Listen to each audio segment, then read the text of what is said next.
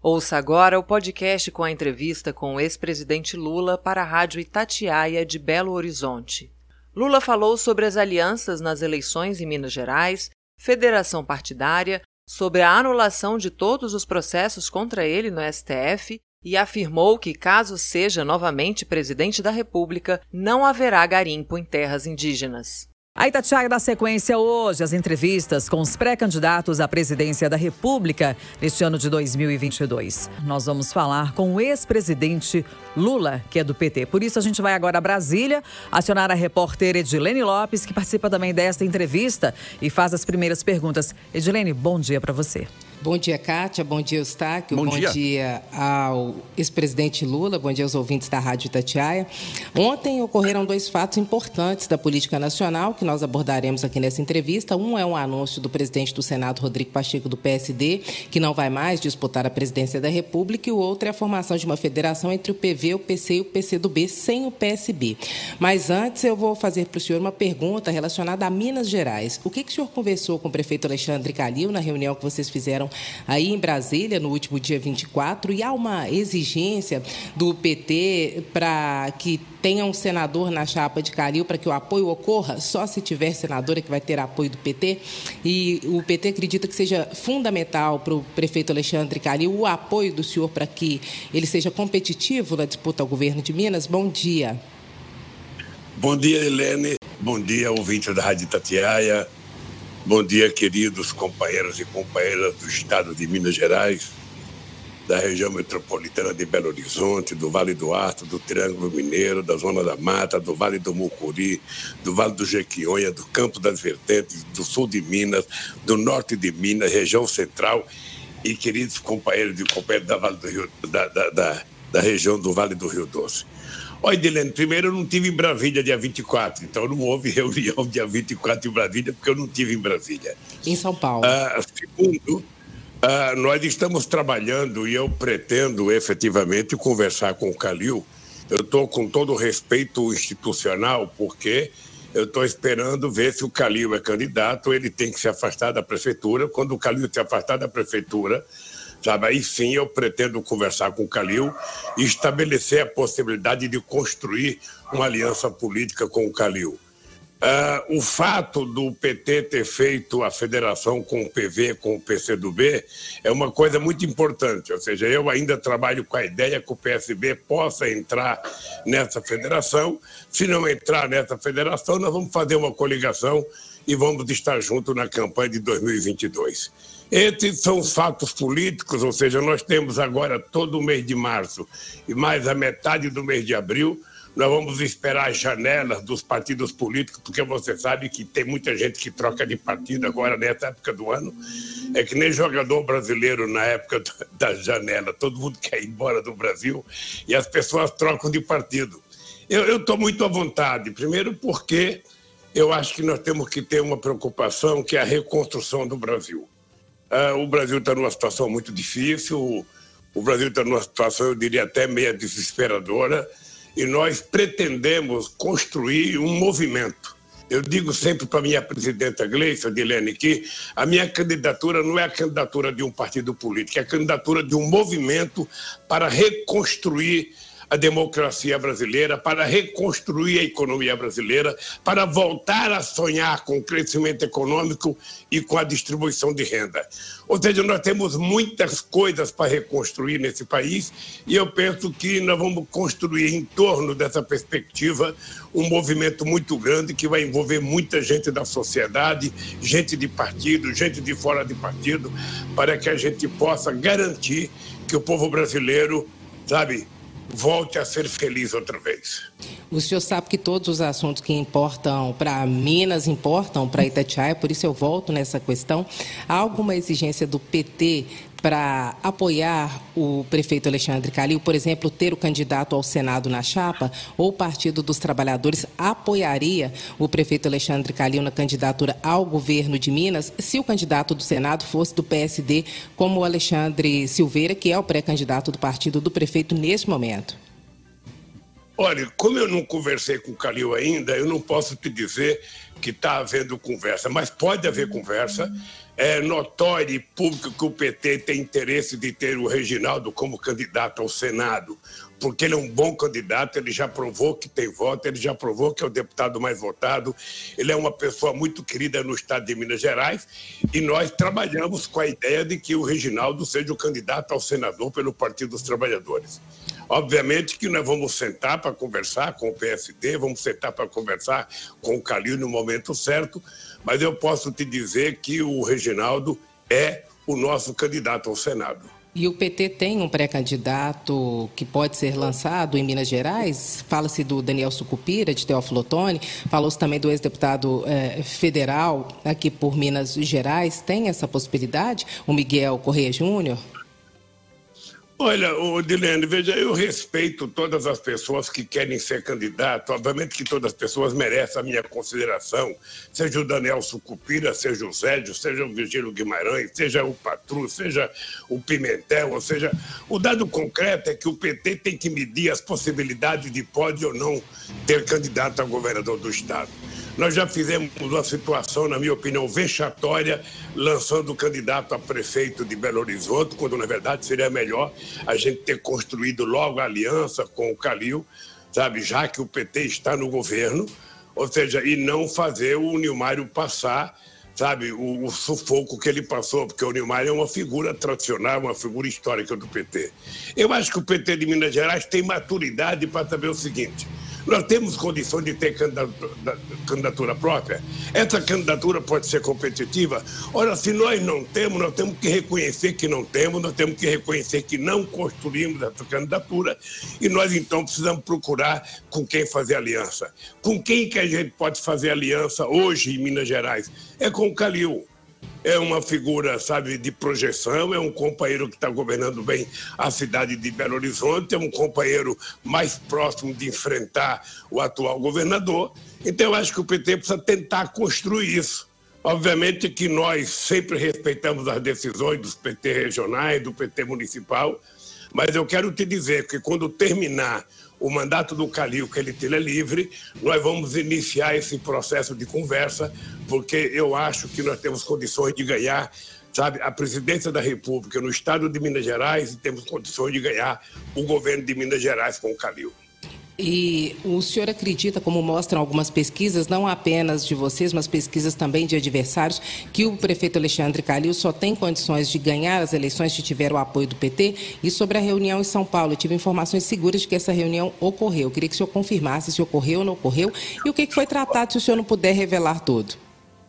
Não, veja, deixa eu te falar, quando houver a reunião com o Calil, você vai ficar sabendo, Edilene. Ah, primeiro porque eu tenho interesse de divulgar.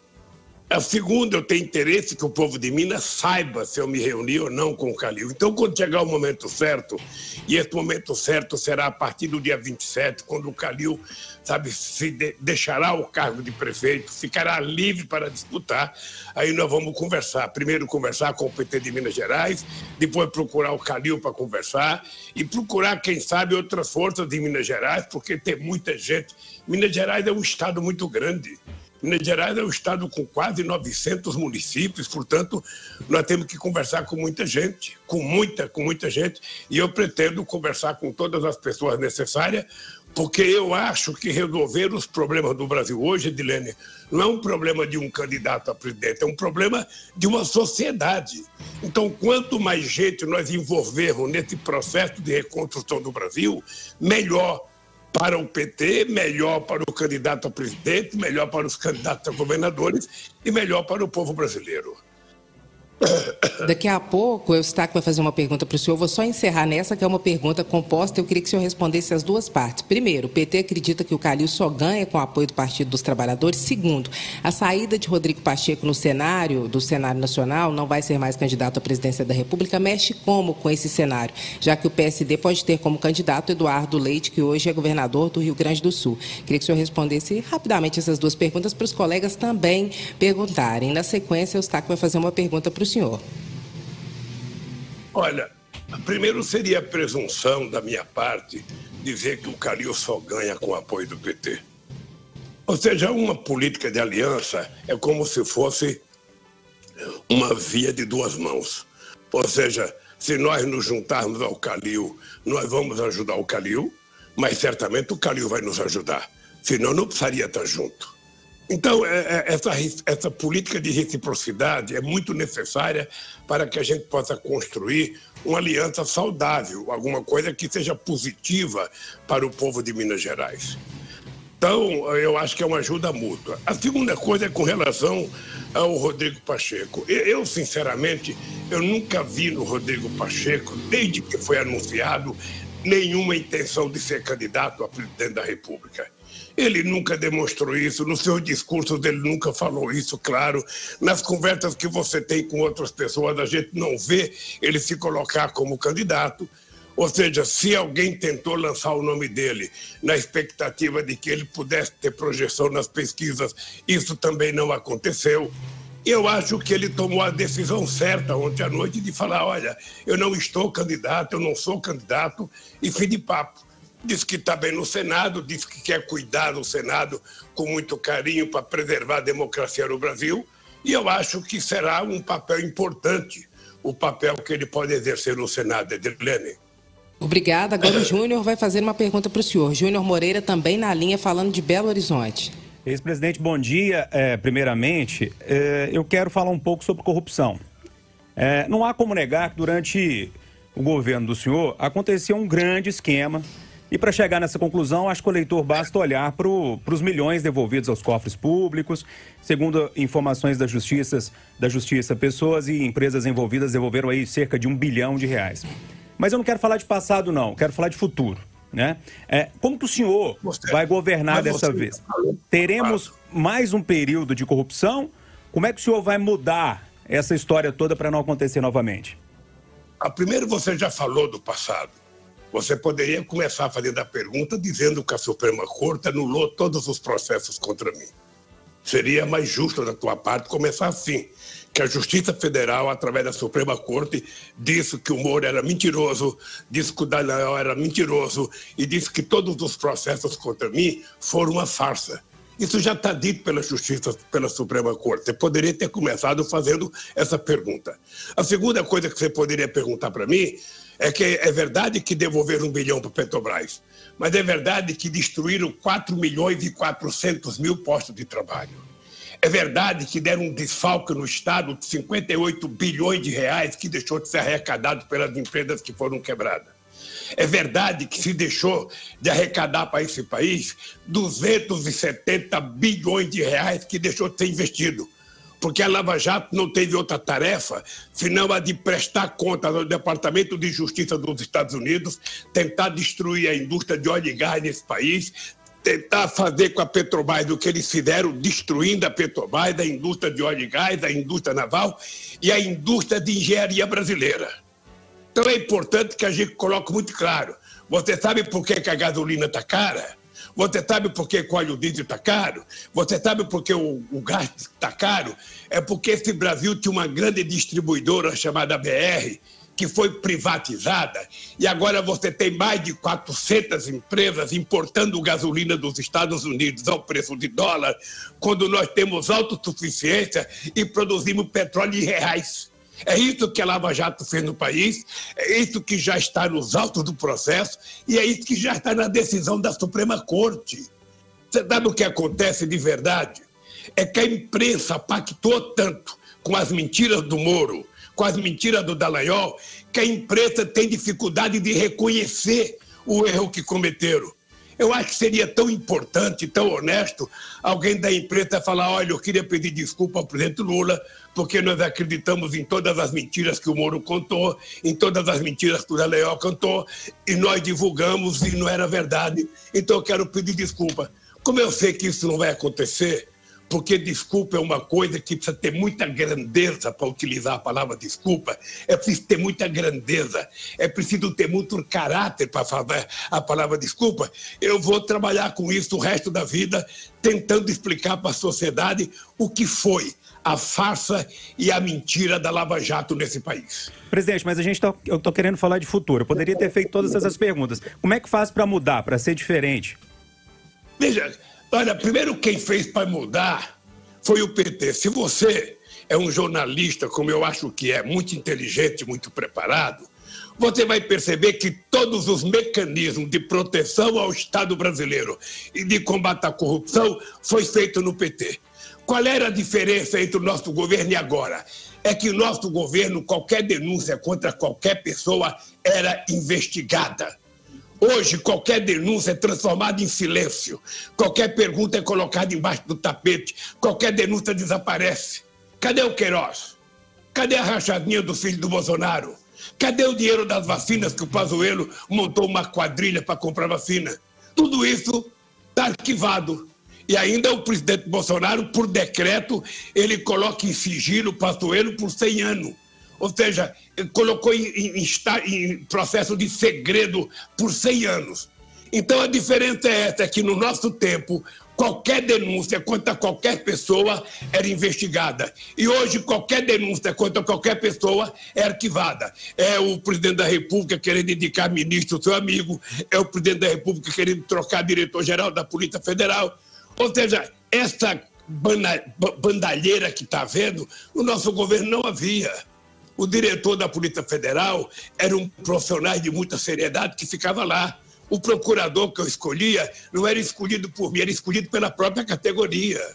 Essa é a diferença básica. Mas quem fez todas as leis de proteção e de combate à corrupção foi exatamente o governo do PT. Ex-presidente Lula, é, a possibilidade muito grande de o senhor é, fechar uma chapa tendo o ex-governador de São Paulo, Geraldo Alckmin, como vice. E ele era do PSDB, adversário histórico do PT. Inclusive, o senhor ganhou as eleições de 2006 contra Geraldo Alckmin. É, ex-governador de São Paulo. O senhor não acha uma incoerência agora o senhor é, tê-lo como vice, sendo que o senhor criticou durante muitos anos o PSDB?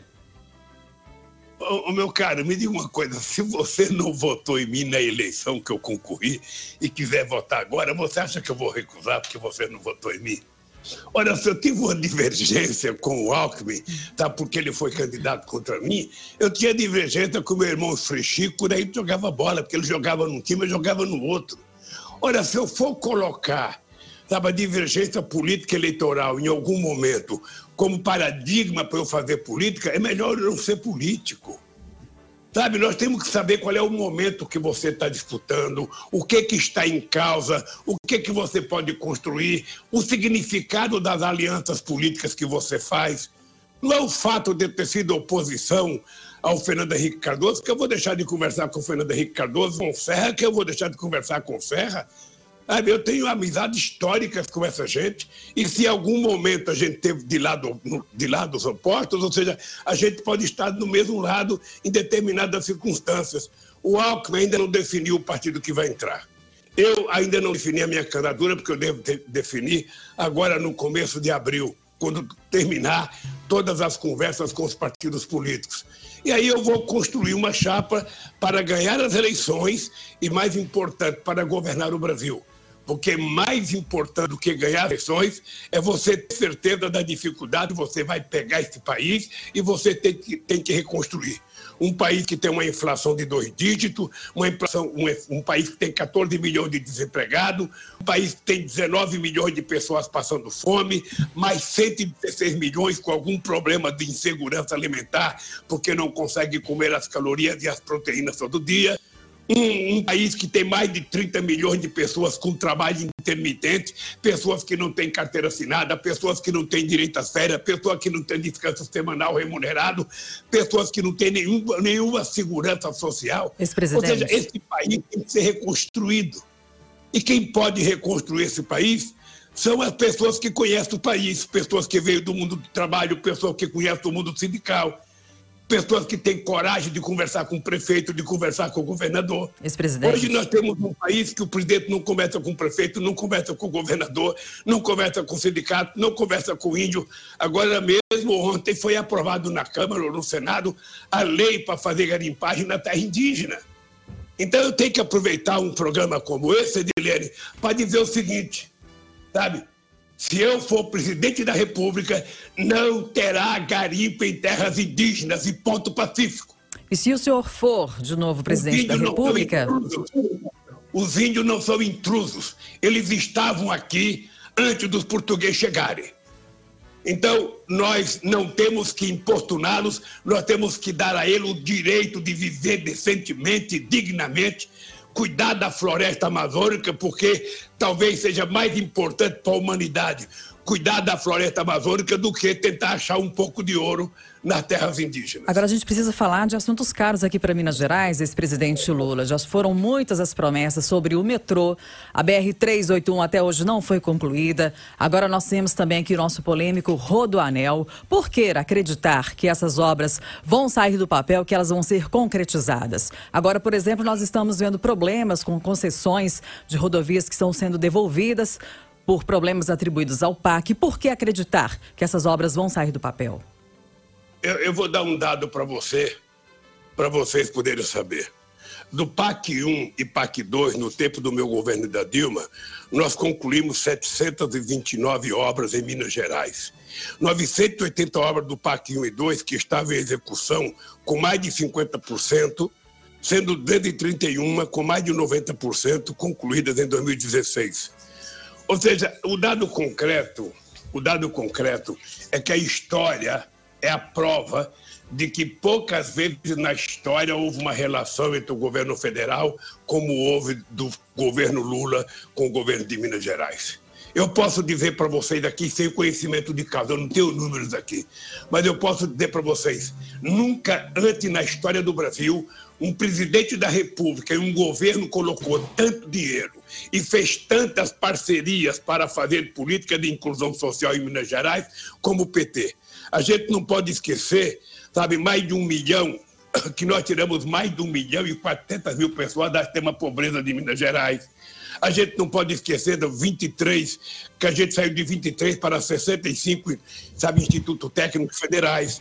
A gente não pode esquecer que a gente fez três novas universidades em Minas Gerais. A gente não pode dizer que o programa Luz para Todos atendeu quase 400 mil pessoas, com mais de 1 bilhão e 400 milhões investidos. Sabe, eu tenho noção do que nós fizemos em Minas Gerais. Tenho noção da grandeza de Minas Gerais, do que falta fazer em Minas Gerais.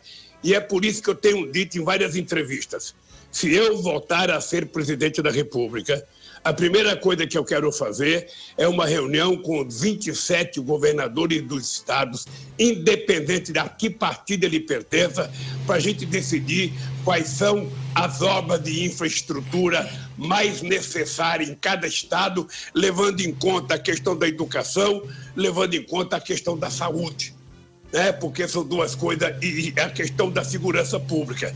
Então, eu quero decidir isso junto com os governos. Portanto, eu vou fazer um alerta a quem é candidato ao governo. Não precisa gostar de mim, não precisa ser de um partido próximo, porque eu não tenho problema de conversar com o prefeito de qualquer partido ou de governador de qualquer partido. Eu nunca fui ao Estado sem passar pela sede do governo estadual. Eu nunca fui ao Estado sem fazer inauguração, sem a presença do governador, mesmo quando o governador em Minas Gerais era o Aécio, que era oposição a nós. Porque o respeito institucional é uma coisa necessária para que a gente possa viver, sabe, democraticamente, de forma sadia. Eu fiz isso, eu duvido que tenha um prefeito do PSL, um prefeito do Democrata, um prefeito do PSDB que diga que um dia o Lula tratou mal porque ele pertencia a um outro partido político. Eu aprendi com a minha mãe que respeito é bom. Eu gosto de dar e gosto de receber. E será assim se eu voltar a governar esse país, porque o que conta, na verdade, é os interesses da sociedade e não os interesses de alguém que tem o mandato. São oito horas em ponto, agora virada de rede no Jornal da Itatiaia. Nós agradecemos muito a entrevista do senhor. Muito obrigada, viu? Oi, Dilene, você está em dívida comigo. Aliás, eu vou dizer, o Melim também está em dívida comigo, porque eu acho que está na hora, sabe, de eu ter um tempo um pouco maior na Rádio Itatiaia. O Minas Gerais é um estado muito grande, muito grande, a gente precisa falar um pouco mais com as Minas Gerais. De qualquer forma, obrigado, Edilene. Foi um prazer imenso, mais uma vez, poder falar aos ouvintes da Rádio Tatiaia e, mais uma vez, ser entrevistado por você. A gente é que agradece.